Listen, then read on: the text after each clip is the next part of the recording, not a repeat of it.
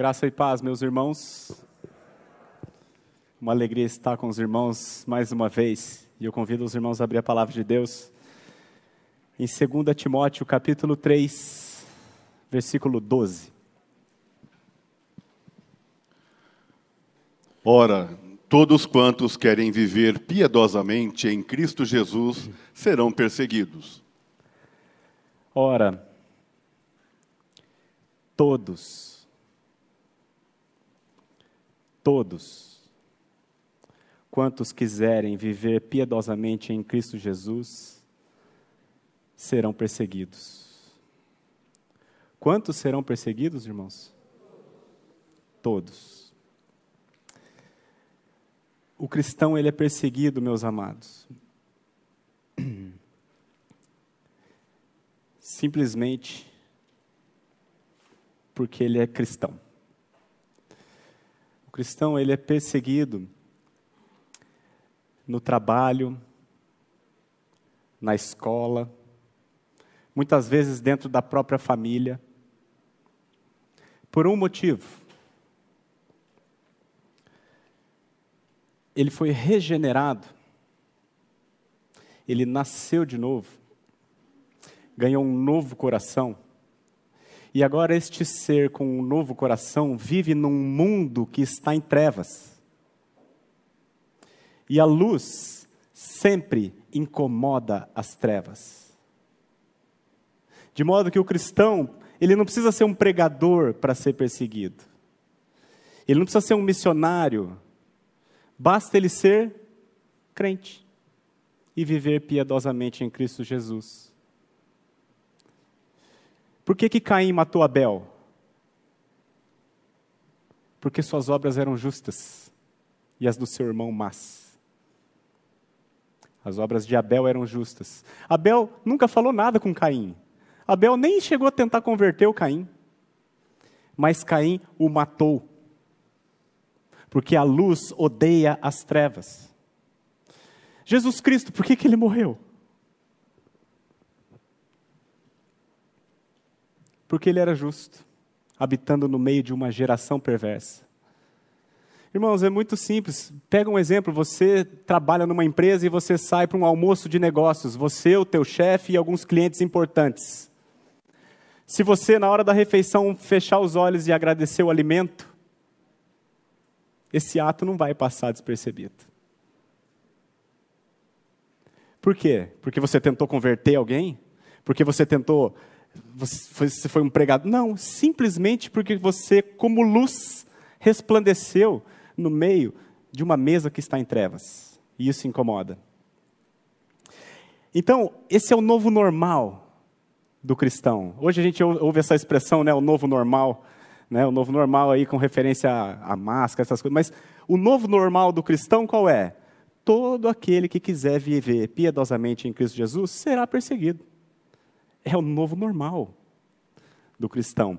Então, é, é, uma, é uma perseguição é comum na vida do cristão, mas existe um outro tipo de perseguição ao cristão, meus amados, que eu vou chamar aqui de perseguição oficial. Não é aquela perseguição normal do dia a dia que você sofre no trabalho, na escola ou na família. É a perseguição institucionalizada, geralmente é, é, desenvolvida pelo Estado, pelas autoridades e pelos poderosos. É sobre esse tipo de perseguição que eu gostaria de tratar com os irmãos nessa noite. Por quê? Porque há uma perseguição claramente se delineando no ar. Só um tolo não enxerga. Há, irmãos, um estreitamento progressivo da liberdade cristã. Você não pode falar muito sobre Cristo e sobre o que ele defende. Um exemplo. Uma companhia de hambúrguer pode botar uma criança, uma, várias crianças defendendo uma, uma ideologia nefasta, mas quando um pastor fala que Deus não erra e ele faz homem, homem, mulher, mulher, esse pastor é chamado a prestar depoimento na condição de investigado. Ao passo que a empresa de sanduíche, nada acontece. Nós vemos desenho em quadrinho do Superman e agora o filho dele é bissexual. Não tem problema. Mas quando alguém, um jogador de vôlei, se posiciona dizendo que aquilo não está certo, esse é demitido. A gente vê uma empresa de salgadinho, chips para criança, fazendo um comercial onde dois vovozinhos são homossexuais. Não tem problema nenhum. Mas, se aquela irmã nossa, Ana Paula, disse que a AIDS surgiu em decorrência da explosão da homossexualidade, ela não pode. Foi condenada a pagar 100 mil reais por discurso de ódio. Irmãos, o que, que tem que estar claro para nós? Que não se trata de ideologia de gênero. Não é esse o nome apropriado. O nome apropriado é ideologia anticristã. Porque todos os gêneros são aceitos nessa democracia. O L, o G, o B, o T, o Q, o I, o mais, todos eles são aceitos tranquilamente, exceto o bíblico. Porque se você disser que homem é homem mulher é mulher, você está tendo um discurso de ódio. Então, não é ideologia de gênero, amados, é uma ideologia anticristã. Que está se delineando não só no Brasil, mas no mundo inteiro, os irmãos estão vendo claramente. E nós estamos caminhando a passos largos, numa velocidade que a gente nunca viu antes, para uma nova ordem das coisas. Uma ordem anticristã e opressora. onde nós vemos os poderes políticos, econômicos, religiosos, culturais, todos eles unidos e alinhados contra Cristo. O salmo diz que os reis da terra se levantam e os seus príncipes conspiram contra o Senhor e contra o seu ungido. Então é sobre esse tipo de perseguição que eu gostaria de tratar com os irmãos nessa noite. Irmãos, quanto tempo você acha que falta para o primeiro cara ser preso no Brasil por ser crente? Recebi recentemente um vídeo de um homem que estava pregando a palavra de Deus numa praça lá no Canadá. Três viaturas da polícia se aproximaram dele e iriam levá-lo preso, porque ele estava com uma Bíblia aberta. Aí ele falou mais alto, e acabou levando só umas multas, por enquanto. Mas quando você acha que vai acontecer do primeiro cara ser preso aqui no Brasil? Você acha que vai demorar muito, amado? Quando eu vejo essas coisas, eu vou me sentindo tão apertado, irmãos, tão oprimido, tão angustiado quando eu vejo tudo isso está acontecendo. E quando isso acontece, nós só temos uma coisa para fazer: voltar para a palavra. Porque tudo quanto outrora foi escrito para o nosso ensino foi escrito. Para que pela paciência e consolação das Escrituras tenhamos esperança. Então é isso que eu pretendo falar com os meus irmãos nessa noite. Voltar para a palavra de Deus e vamos ver o que, que a palavra de Deus nos diz acerca disso. O meu objetivo é instruir a igreja e prepará-la para esse tempo do fim que está chegando. E eu quero que fique claro: não estou aqui para combater ideologia nenhuma, não é esse o meu papel. Não estamos aqui para falar de direita ou de esquerda.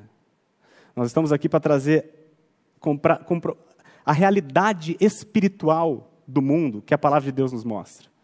É isso que nós vamos fazer, apresentando um texto que está na primeira epístola de Pedro, capítulo 4, versículo 12 a 19. Essa epístola, meus amados, ela foi escrita com um propósito: encorajar a igreja que estava sendo perseguida. E quando Pedro escreveu isso aqui, por volta do ano 60 e pouquinho, a igreja estava prestes a sofrer a perseguição que Nero colocou. Nero tacou fogo na cidade acusou os cristãos daquilo. E ele emplacou uma terrível perseguição que durou mais de 200 anos contra a igreja de Jesus Cristo, onde homens, por serem crentes, eram colocados em postes e queimados vivos para iluminar a cidade. Foi para esse povo que Pedro escreveu essa carta. E eu gostaria de meditar nesse pequeno trecho de cinco versículos, do 12 ao 19, com os irmãos.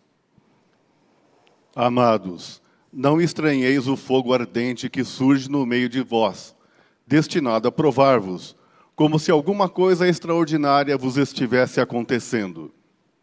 Pelo contrário, alegrai-vos na medida que sois coparticipantes dos sofrimentos de Cristo, para que também, na revelação de sua glória, vos alegreis exultando. Se pelo nome de Cristo sois injuriados, bem-aventurados sois, porque sobre vós repousa o Espírito da glória e de Deus. Não sofra, porém, nenhum de vós como assassino, ou ladrão, ou malfeitor, ou como quem se intromete em negócios de outrem. Mas se sofrer como cristão, não se envergonhe disso. Antes, glorifique a Deus com esse nome. Amém. Porque a ocasião de começar o juízo pela casa de Deus é chegada Ora, se primeiro vem por nós, qual será o fim daqueles que não obedecem ao Evangelho de Deus? E se, se é com dificuldade que o justo é salvo, onde vai comparecer o ímpio? Sim, o pecador? Por isso, também os que sofrem segundo a vontade de Deus encomendem a sua alma ao fiel Criador na prática do bem. Vamos orar, meus irmãos. Pai, muitos de nós aqui têm sofrido com tudo isso que tem acontecido. Nós temos nos angustiado, muitos de nós têm se deixado abater pelas realidades que nos cercam. Mas nós te pedimos, Senhor, que hoje, nessa noite, tu nos reveles a tua palavra, possamos de fato compreender o que ela está dizendo, para que por meio da compreensão espiritual de todas as coisas, nós possamos nos restabelecer os joelhos trôpegos e possamos caminhar essa carreira que nos está proposta olhando firmemente para Jesus, o autor e consumador da nossa fé. Vem, Senhor, sobre essa assembleia agora, com uma porção dobrada do teu espírito. Vem nos fortalecer, Senhor. Vem em nosso socorro, vem nos ensinar, para que a nossa igreja seja uma igreja relevante e intrépida no meio de uma geração perversa. Assim nós pedimos em nome de Jesus. Amém. Irmãos, nesse texto aqui, que agora nós vamos meditar verso a verso, Paulo, eh, Pedro tem basicamente quatro instruções principais. A primeira delas, nós devemos esperar o sofrimento. Ele vai vir. Segundo, nós devemos nos alegrar no sofrimento. Vamos entender isso.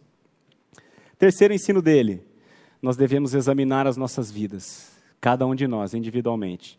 E o quarto ensino, devemos e podemos nos entregar a Deus, porque Ele está no controle. Amém, meus amados? Vamos então meditar, versículo 12. Amados, não estranheis o fogo ardente que surge no meio de vós, destinado a provar-vos, como se alguma coisa extraordinária vos estivesse acontecendo. Então, aqui, meus amados, Primeiro ensino, de cara. Nós devemos esperar o sofrimento. Amados, não estranheis o fogo ardente que surge no meio de vós. Você está achando estranho tudo isso que está acontecendo? Você está. Não estranha, amado. Nós devemos esperar por isso. Eu tinha um chefe que falava assim. Falava assim: ó, é, a fórmula da felicidade, é um ímpio, claro, mas ele falava assim: a fórmula da felicidade é o resultado sobre a expectativa. Se você tem uma expectativa muito alta, o resultado vem ruim, aí você se frustra, você não fica feliz. Agora, se você esperava algo ruim e veio algo muito bom, então você fica feliz.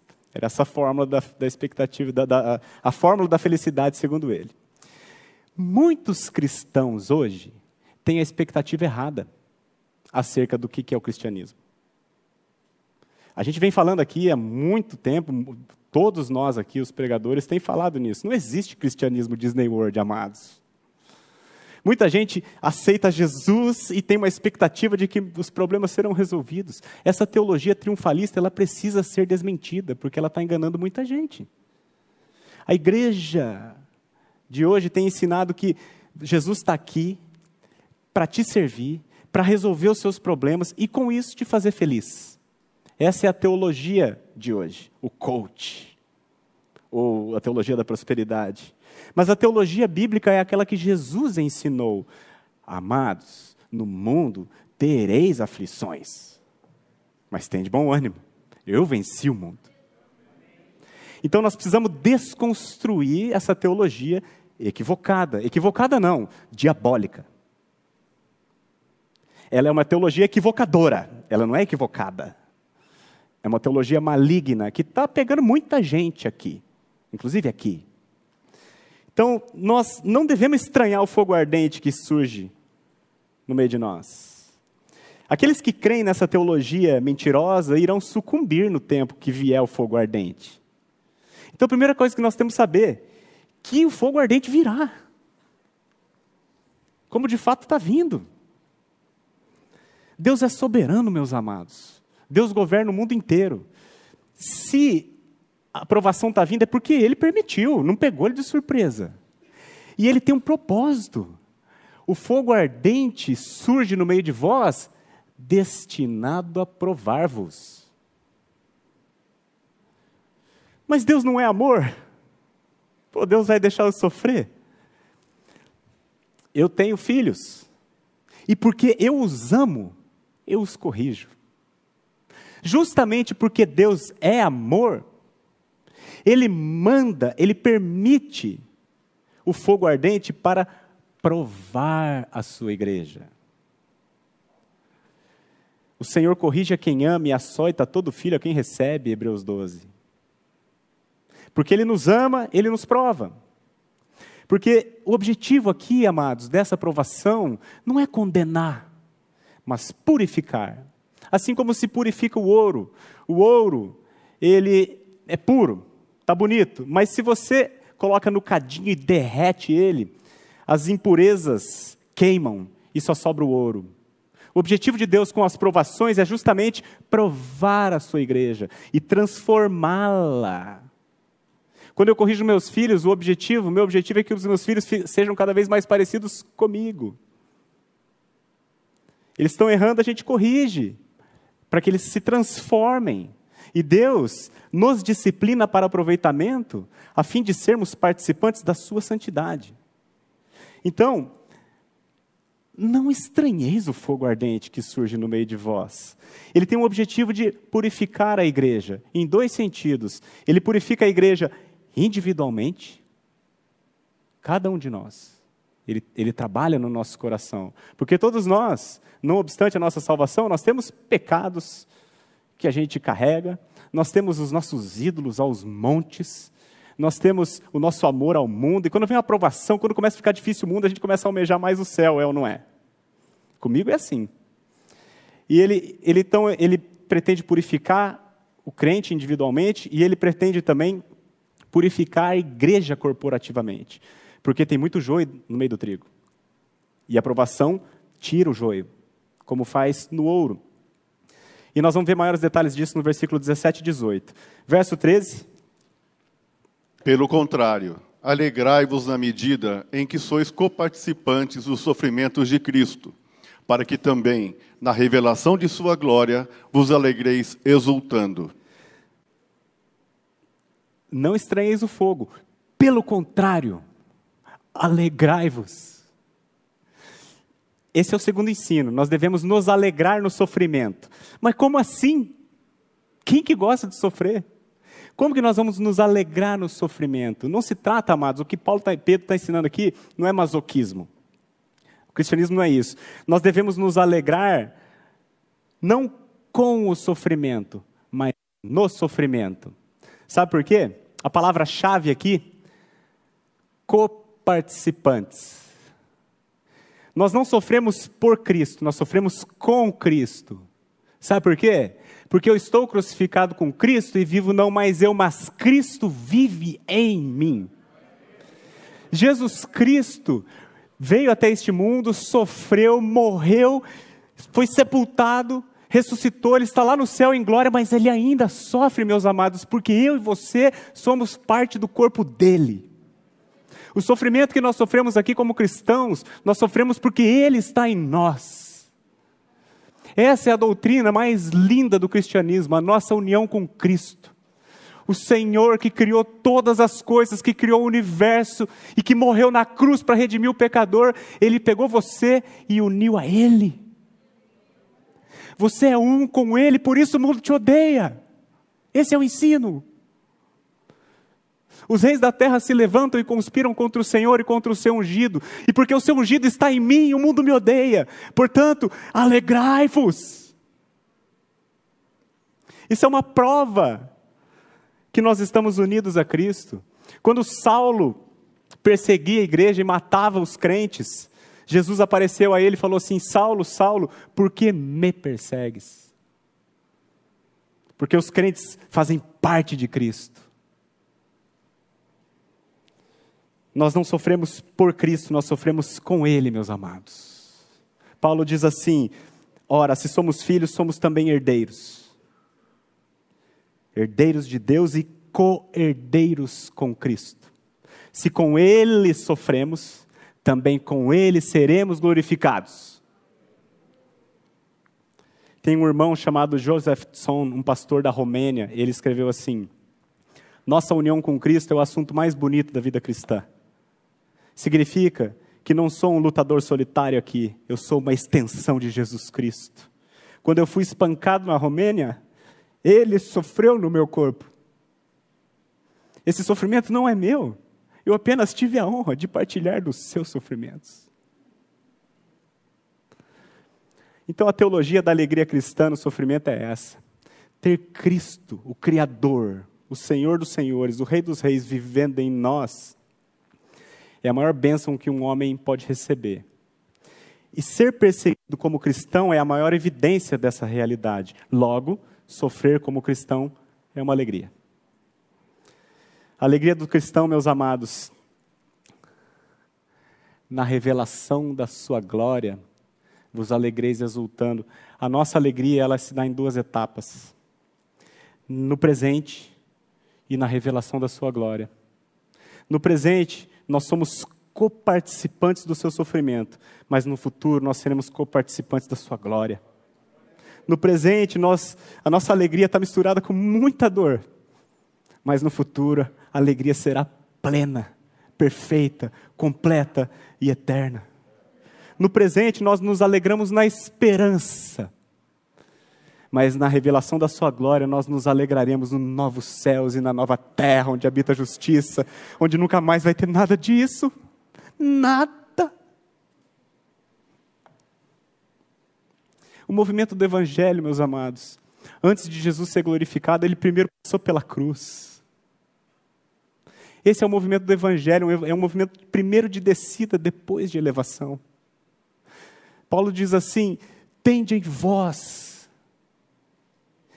tende em vós, igreja, o mesmo sentimento que houve também em Cristo Jesus. E que sentimento foi esse? Ele, subsistindo em forma de Deus, não julgou como usurpação o ser igual a Deus. Antes a si mesmo se esvaziou, assumindo a forma de servo tornando-se em semelhança de homens.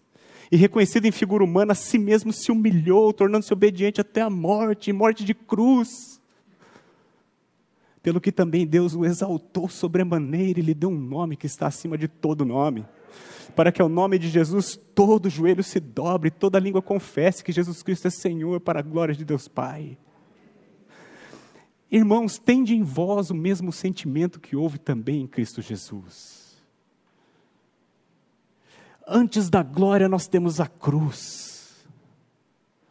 Quem quer vir após mim, negue-se a si mesmo, tome a sua cruz e me siga. Acerta a tua teologia, amado. A nossa alegria, a nossa esperança está no porvir, não no aqui, nesse mundinho podre. Nós precisamos alinhar a nossa expectativa. Versículo 14. Se, pelo nome de Cristo, sois injuriados, bem-aventurados sois, porque sobre vós repousa o Espírito da glória e de Deus. Se pelo nome de Cristo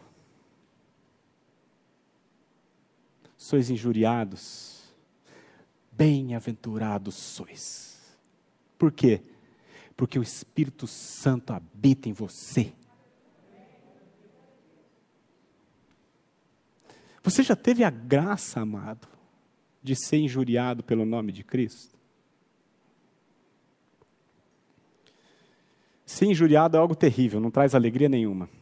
Mas ser injuriado pelo nome de Cristo nos traz a lembrança de quem habita em nós.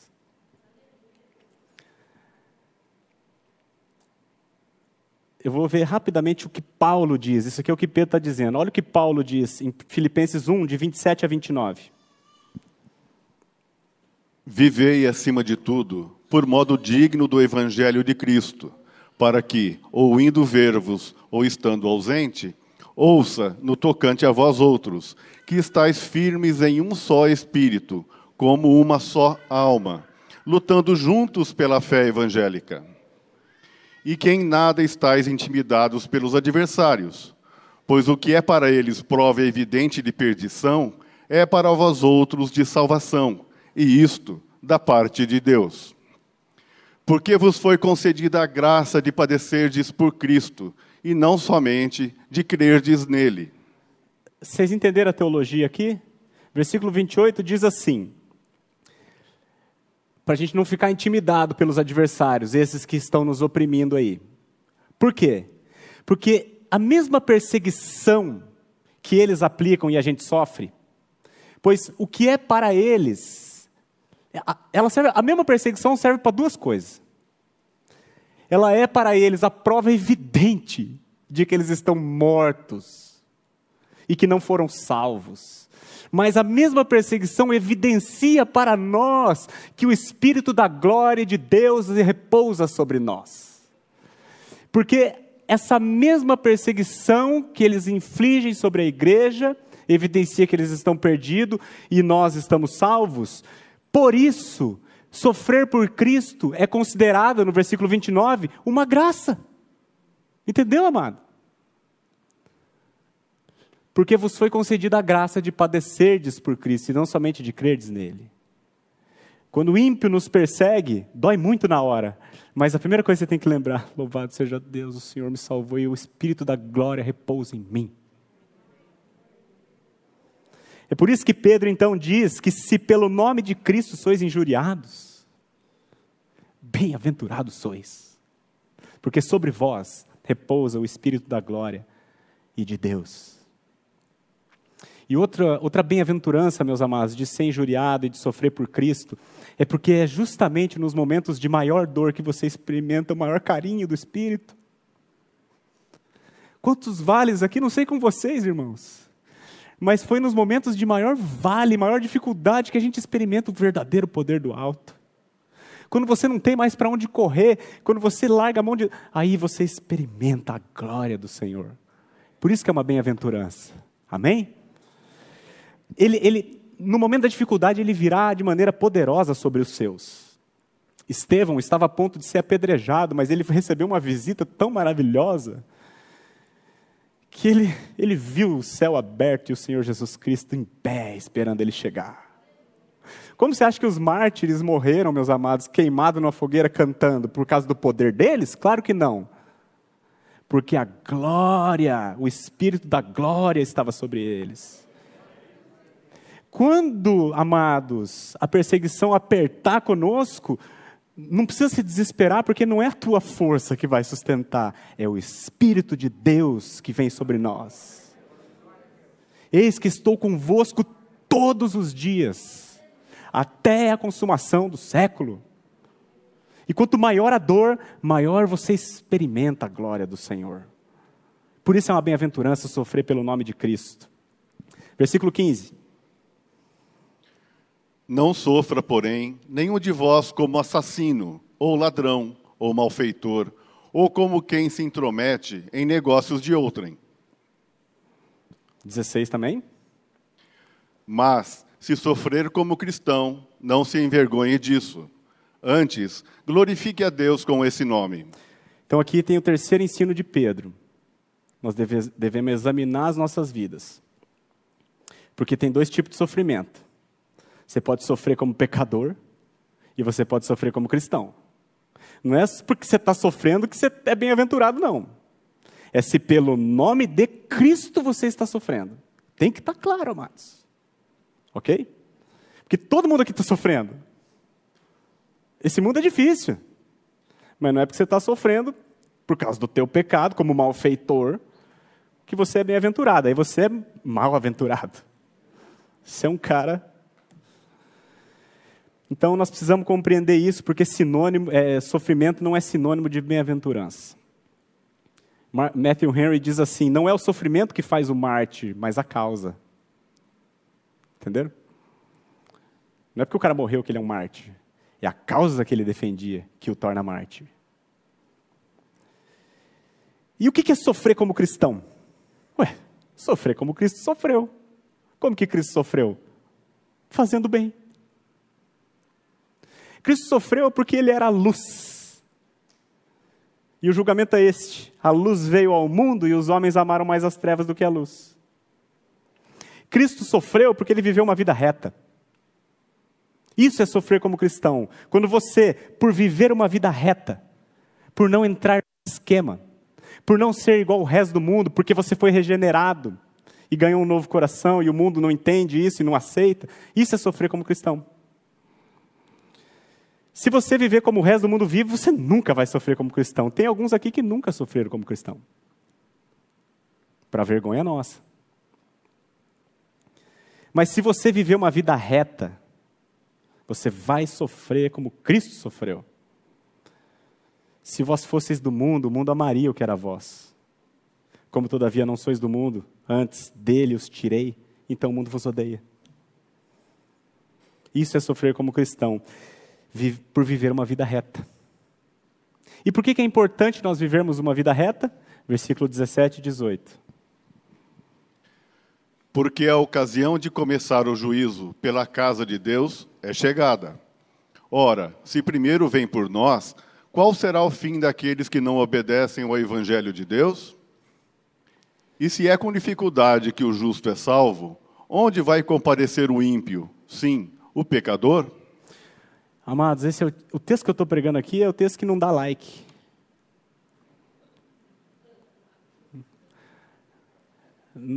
não dá audiência. O que, que a palavra de Deus está dizendo aqui? Que Deus julgará toda a humanidade, mas o juízo começa pela sua própria casa. Por isso é importante nós vivermos vidas retas. Deus zela pela santidade do seu povo. E Ele vai purificar o seu povo, individualmente e corporativamente. Ele vai fazer isso com cada crente de maneira particular mas ele vai fazer isso de maneira corporativa com toda a sua igreja. Por quê? Porque ele ama. E porque ele é santo. E porque ele é um Deus zeloso. Ao invés de eu explicar esse texto verso a verso, eu vou usar a própria Bíblia para explicar. Um texto que está em Isaías capítulo 9, versículo 8. É um texto que eu, que eu vou ler, irmão, que eu vou fazendo algumas observações no meio do caminho, só para dar o contexto para vocês. O povo de Deus no Antigo Testamento era Israel.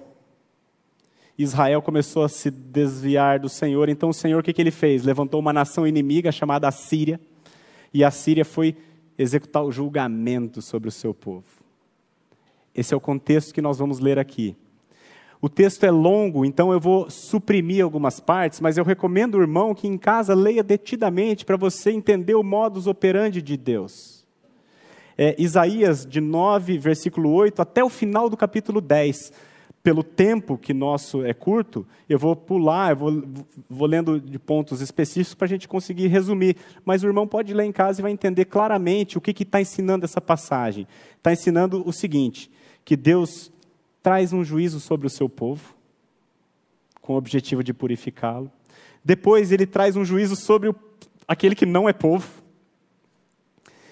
Nós vamos ver também nessa passagem qual é o propósito de Deus com esse juízo. e fechar com uma palavra de encorajamento, porque a gente vai ficando tão abatidinho e no final ele encoraja a gente.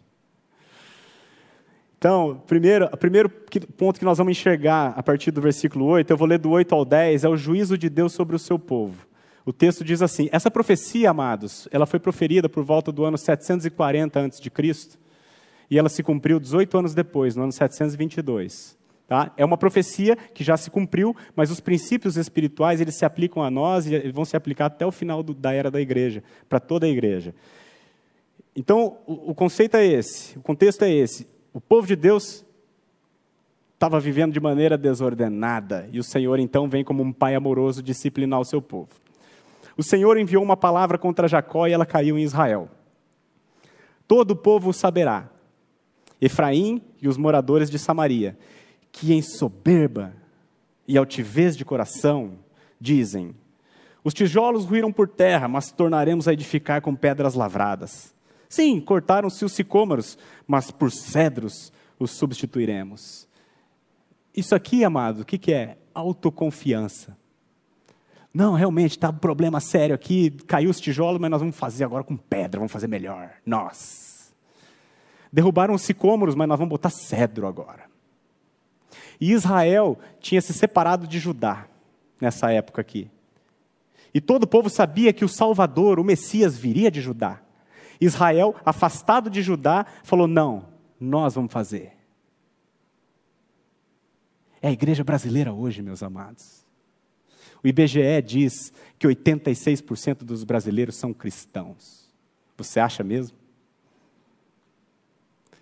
se 86% da população brasileira fosse de fato cristã, regenerada por Deus, nós teríamos esse país corrupto, promíscuo, obsceno que nós temos hoje? Sabe o que é esse monte de igreja aí? Nós vamos fazer. Não precisa de Cristo. Cristo está fora da igreja. Então, Deus precisa vir e parar as arestas. Versículo 11 diz assim: Portanto, está vendo então aqui a causa? Por causa da autoconfiança do meu povo, portanto, por isso, o Senhor suscita contra ele os adversários de Rezim e instiga os inimigos. Amados, quem é que suscita os adversários? Quem é que instiga os inimigos? O Senhor. Nós não temos um pai que cria filho mimado. Nós temos um pai que ama e disciplina. Aí o 12 e o 13 diz assim: Do Oriente vêm os Círios, do Ocidente os filisteus, e devoram a Israel a boca escancarada. Com tudo isto, não se aparta a sua ira e a mão dele continua ainda estendida. Todavia, este povo não se voltou para quem o fere nem busca o Senhor dos exércitos. Dureza de coração, falta de arrependimento. Como consequência, versículo 14 a 16, pelo que, tá vendo? Por causa disso, por causa da falta de arrependimento e da dureza de coração, porque não se voltaram ao Senhor, continuam na sua autoconfiança, pelo que o Senhor corta de Israel a cabeça e a cauda, a palma e o junco, no mesmo dia. O ancião, o homem de respeito, o líder, a autoridade, é a cabeça. O profeta que ensina mentira, que é o que mais tem, né? É o que você mais vê hoje. O profeta que ensina mentira é a cauda, porque os guias deste povo são enganadores e os que por eles são dirigidos são devorados. Qual que é o grande problema, meus amados? A falsa religião. Falso profeta e falso crente. E assim, os enganados também são devorados. Porque eles são enganados porque querem. Como que sentindo coceira nos ouvidos, se cercam de falsos mestres segundo as suas próprias cobiças. E recusando-se dar ouvidos à verdade, entregam-se às fábulas. Não é porque o cara está lá sendo enganado que ele é uma vítima, não. Ele está lá segundo a sua própria cobiça. Versículo 17. Pelo que o Senhor não se regozija com os jovens dele, não se compadece dos seus órfãos e das suas viúvas. Por quê? Porque todos eles são ímpios e malfazejos, e toda boca profere doidices. No meio do povo de Deus tem um monte de ímpio. Então, o que, que Deus precisa fazer? Mandou a Síria, uma nação cruel sobre o seu povo. E aí agora, vou pular para o capítulo 10, versículo 5. Ah, o que, que Deus fala da Síria? Então, ele primeiro tratou com o povo dele, certo? Agora vamos ver com a Síria, como é que ele trata. Ai da Síria, cetro da minha ira. A vara em sua mão é o instrumento do meu furor. Quem eram os assírios, meus amados? Os inimigos de Israel, do ponto de vista de Israel. Mas do ponto de vista de Deus, quem era a Síria? A vara na mão dele. Apenas um instrumento que ele usou. Quem são os assírios do nosso tempo? Esses poderosos que têm nos oprimido. Poderes políticos, poderes sanitários, poderes econômicos, poderes culturais, poderes religiosos que estão nos apertando, esses juízes ímpios. Todos eles, meus amados, são instrumentos de Deus para tratar com o seu povo. Mas é interessante que Deus, apesar de usar a Síria como instrumento, Deus fala assim: ai dela. Porque responsabilidade humana e soberania de Deus são coisas que andam juntas. Não é porque Deus mandou a Síria que a Síria não é culpada, não. Nós vamos ver isso, versículo 6. Envio-a, né, Deus falando que envia a Síria envio-a contra uma nação ímpia. Olha só, Deus chamando o povo dele de nação ímpia. Envio-a contra uma nação ímpia e contra o povo da minha indignação lhe dou ordens. Foi Deus que mandou a Síria. Para que dele roube a presa e lhe tome o despojo e o ponha para ser pisado aos pés como lama das ruas. Soberania de Deus. Foi Deus que mandou a Síria. Mas agora veja o versículo 7. Ela, porém, assim não pensa. O seu coração não entende assim. Antes, intenta consigo mesma destruir e desarraigar não poucas nações. Deus usou a Síria, sim, como cetro, mas a Síria fez porque é perversa. Deus tem usado esses poderosos todos para nos oprimir? Tem, mas fique sabendo, eles o fazem porque são perversos e querem. Então, ai deles. E aí eu vou pular para o 12 para a gente ganhar tempo. Porque esse povo faz com o meu povo essa perversidade, por isso, olha o que Deus fala: acontecerá que, havendo o Senhor acabado toda a sua obra no Monte Sião em Jerusalém, isto é, na sua casa, então castigará a arrogância do coração do rei da Síria e a desmedida altivez dos seus olhos. O juízo começa pela casa de Deus e termina com os ímpios. Está claro, irmãos? E aí, olha o que ele diz desse, do, do 15 ao 17, rapidamente. Deus falando da Síria. Porventura gloriar-se-á o machado contra o que corta com ele? A Síria era um machado na mão de Deus. Apenas. E ela, como machado, estava achando que estava bombando. Porventura, gloriar-se ao machado contra o que corta com ele? Ou presumirá a serra contra o que a maneja? Seria isso como se a vara brandisse o que a, o que a levanta, ou o bastão levantasse a quem não é pau. É como se eu usasse isso aqui, isso aqui, pensar que está me usando. Pelo que o Senhor o Senhor dos Exércitos enviará a tísica. Interessante aqui que tísica é doença pulmonar. Enviará a tísica contra os seus homens, todos gordos, e debaixo da sua glória, do seu orgulho, acenderá uma queima, como queima de fogo. Porque a luz de Israel, com L maiúsculo, esse aqui é Cristo, virá a ser como fogo, e o seu santo, com S maiúsculo, como labareda que abrase e consuma os espinheiros e os abrolhos da Síria num só dia. Os nossos inimigos serão vingados com justiça. E agora, pulando para o 20, eu quero mostrar para os irmãos qual que é o propósito e o resultado de Deus com o julgamento na sua casa. Acontecerá, eu vou ler do 20 ao 22. Acontecerá naquele dia que os restantes de Israel e os da casa de Jacó, que se tiverem salvado, nunca mais se estribarão naquele que os feriu, mas com efeito se estribarão no Senhor, purificando seu povo da autoconfiança.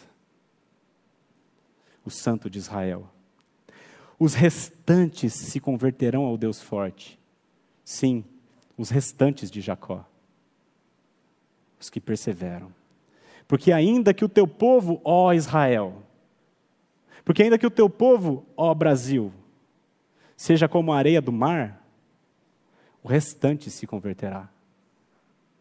Ainda que 86% da população brasileira se diga cristã, somente os que de fato são estarão lá no final. Esse é o propósito de Deus, quando Ele tem o juízo na casa dele purificar o seu povo, eliminando a autoconfiança. Tem muita gente que está na igreja e não confia em Cristo, confia em si mesmo. Quando vem a dor, quando você não tiver mais poder, aí você vai confiar naquele. E ele elimina a falsa religião. Você pensa assim, se um vírus já eliminou um monte, imagina o poder estatal e militar. E o outro objetivo dele é aumentar a condenação dos ímpios. Eles vão enchendo o cálice da ira deles. E aí, amados, entendendo tudo isso, eu quero trazer uma palavra de conforto também.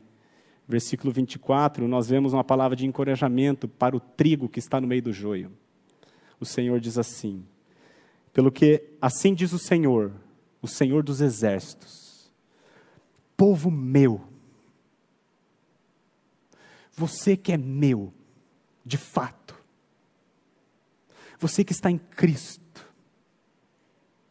e que habitas em Sião, no meio dessa galera ímpia, não temas a Síria. Não temas a Síria. Quando te ferir com a vara e contra ti levantar o seu bastão à maneira dos egípcios. Sabe por quê? Porque daqui a bem pouco se cumprirá a minha indignação e a minha ira para consumir. Não tema, meu amado. Falta pouco. Não tema. Eu tenho andado atemorizado, os irmãos sabem, os irmãos que estão comigo. Mas esse texto veio para mim, é por isso que eu estou trazendo para os irmãos. Nós não precisamos temer. A Síria é apenas um instrumento na mão do Senhor. Esses que a gente olha e se apavora, eles apenas estão sendo usados por Deus como um pai trabalhando conosco em amor. Não temas. Não temas. E aí agora, nós podemos ler de novo o versículo 17 e 18 de Pedro e vai ficar claro para os irmãos. Creio eu. Porque a ocasião de começar o juízo pela casa de Deus é chegada. Ora, se primeiro vem por nós, qual será o fim daqueles que não obedecem ao Evangelho de Deus?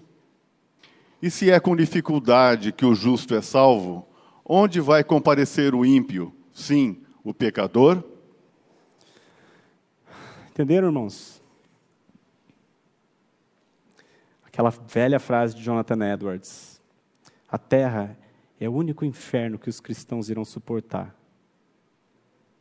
e o único paraíso que os descrentes irão desfrutar. Se é com dificuldade que nós somos salvos, onde vai comparecer o ímpio? Calvino diz assim: Deus regula seus julgamentos nesse mundo de tal maneira que engorda os iníquos para o dia da matança. Ele, portanto, ignora seus muitos pecados e, por assim dizer, é até conivente com eles. Nesse ínterim, ele restaura por meio de correções os seus próprios filhos, de quem ele tem cuidado. A vara do papai é amorosa.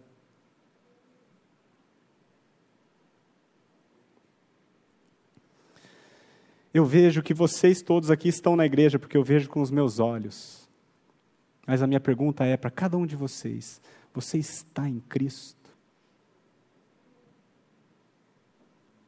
Porque a pior posição para você estar no mundo é dentro da igreja e fora de Cristo, porque você vai ser julgado duas vezes. Por isso que Paulo diz que se a nossa esperança em Cristo se limita apenas a essa vida, nós somos os mais infelizes de todos os homens.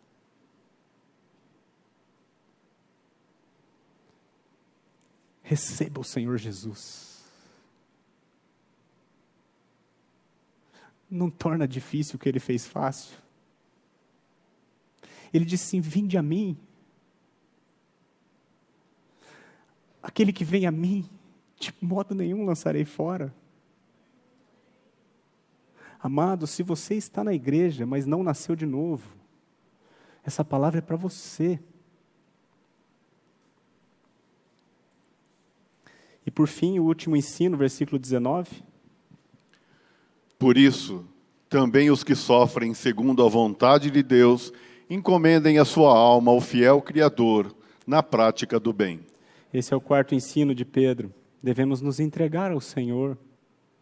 Agora que você entende as coisas que estão acontecendo, descanse. Agora que você entende que há um sofrimento que a gente sofre, segundo a vontade de Deus, que é aquele sofrimento que a gente sofre como cristão. Agora que você entende isso, você pode descansar. Porque a nossa tendência, amados, é ficar olhando para os assírios. Mas a palavra de Deus nos convida a olhar quem está acima deles. Ele está acima de todo principado e toda potestade. Encomende a sua alma a Ele. Não estranhe o fogo. Não se assuste. É o nosso Pai que está no controle. E Ele tem um bom propósito com as provações. Por isso, se você for injuriado pelo nome de Cristo, bem-aventurados sois. Porque sobre vós repousa o Espírito da glória de Deus. E eu quero encerrar, meus amados. Quero ler para vocês um salmo, porque, como eu já disse a vocês, eu vou dizer de novo. Eu, como um filho de Deus e como um crente, quando eu vou olhando para esse mundo do jeito que ele está caminhando, na velocidade que as coisas estão acontecendo, na perversidade que está tomando conta, muitas vezes os irmãos mais próximos sabem disso. Eu fico angustiado, aflito, preocupado com os meus filhos, com a minha casa. Mas nós temos um Pai que está governando todas essas coisas, amados. Ele está acima de qualquer juiz, de qualquer presidente, de qualquer deputado, de qualquer empresa, acima de tudo e de todos, Ele está governando. E aquele que não poupou seu próprio filho, antes por todos nós o entregou, Ele não nos dará graciosamente com Ele todas as coisas? É o nosso Pai que está no controle, nunca perdeu. Eu vou ler, encerrar então, eu vou ler o Salmo 37, eu ia ler inteiro, mas eu vou ler só até o 11. Ouçam isso aqui como palavra de Deus para você. Quando você olhar para tudo isso e ficar indignado e aflito, Preste atenção no que a palavra de Deus está dizendo para nós. Não te indignes por causa dos malfeitores, nem tenhas inveja dos que praticam a iniquidade, pois eles, dentro em breve, definharão como a relva e murcharão como a erva verde. Confia no Senhor e faz o bem. Habita na terra e alimenta-te da verdade. Agrada-te do Senhor e Ele satisfará os desejos do teu coração. Entrega o teu caminho ao Senhor, confia nele, e o mais Ele fará. Fará sobressair a tua justiça como a luz e o teu direito como o sol ao meio-dia. Todo mundo vai ver Cristo em você. Descansa no Senhor e espera nele. Não te irrites por causa do homem que prospera em seu caminho, por causa do que leva a cabo os seus maus desígnios Deixa a ira, abandona o furor, não te impacientes, certamente isso acabará mal. porque os malfeitores serão exterminados. Mas os que esperam no Senhor possuirão a terra. Mais um pouco de tempo, um pouco, amados, um pouco, e já não existirá o ímpio. Procurarás o seu lugar e não o acharás. Mas os mansos herdarão a terra e se deleitarão na abundância de paz. Igreja, não tema. Não tema as coisas que hão de suceder. Aguenta firme. Falta pouco. Volta, Senhor Jesus. Vem nos buscar. Eu não aguento mais viver aqui. Mas se é para o teu nome se tornar conhecido, a gente fica. Até que o último eleito seja salvo. Vamos orar? Ó oh, meu Pai, perdoa a nossa incredulidade, Senhor. Perdoa o nosso temor. Perdoa o nosso medo. Tudo isso decorre simplesmente de nós não conhecermos a tua pessoa.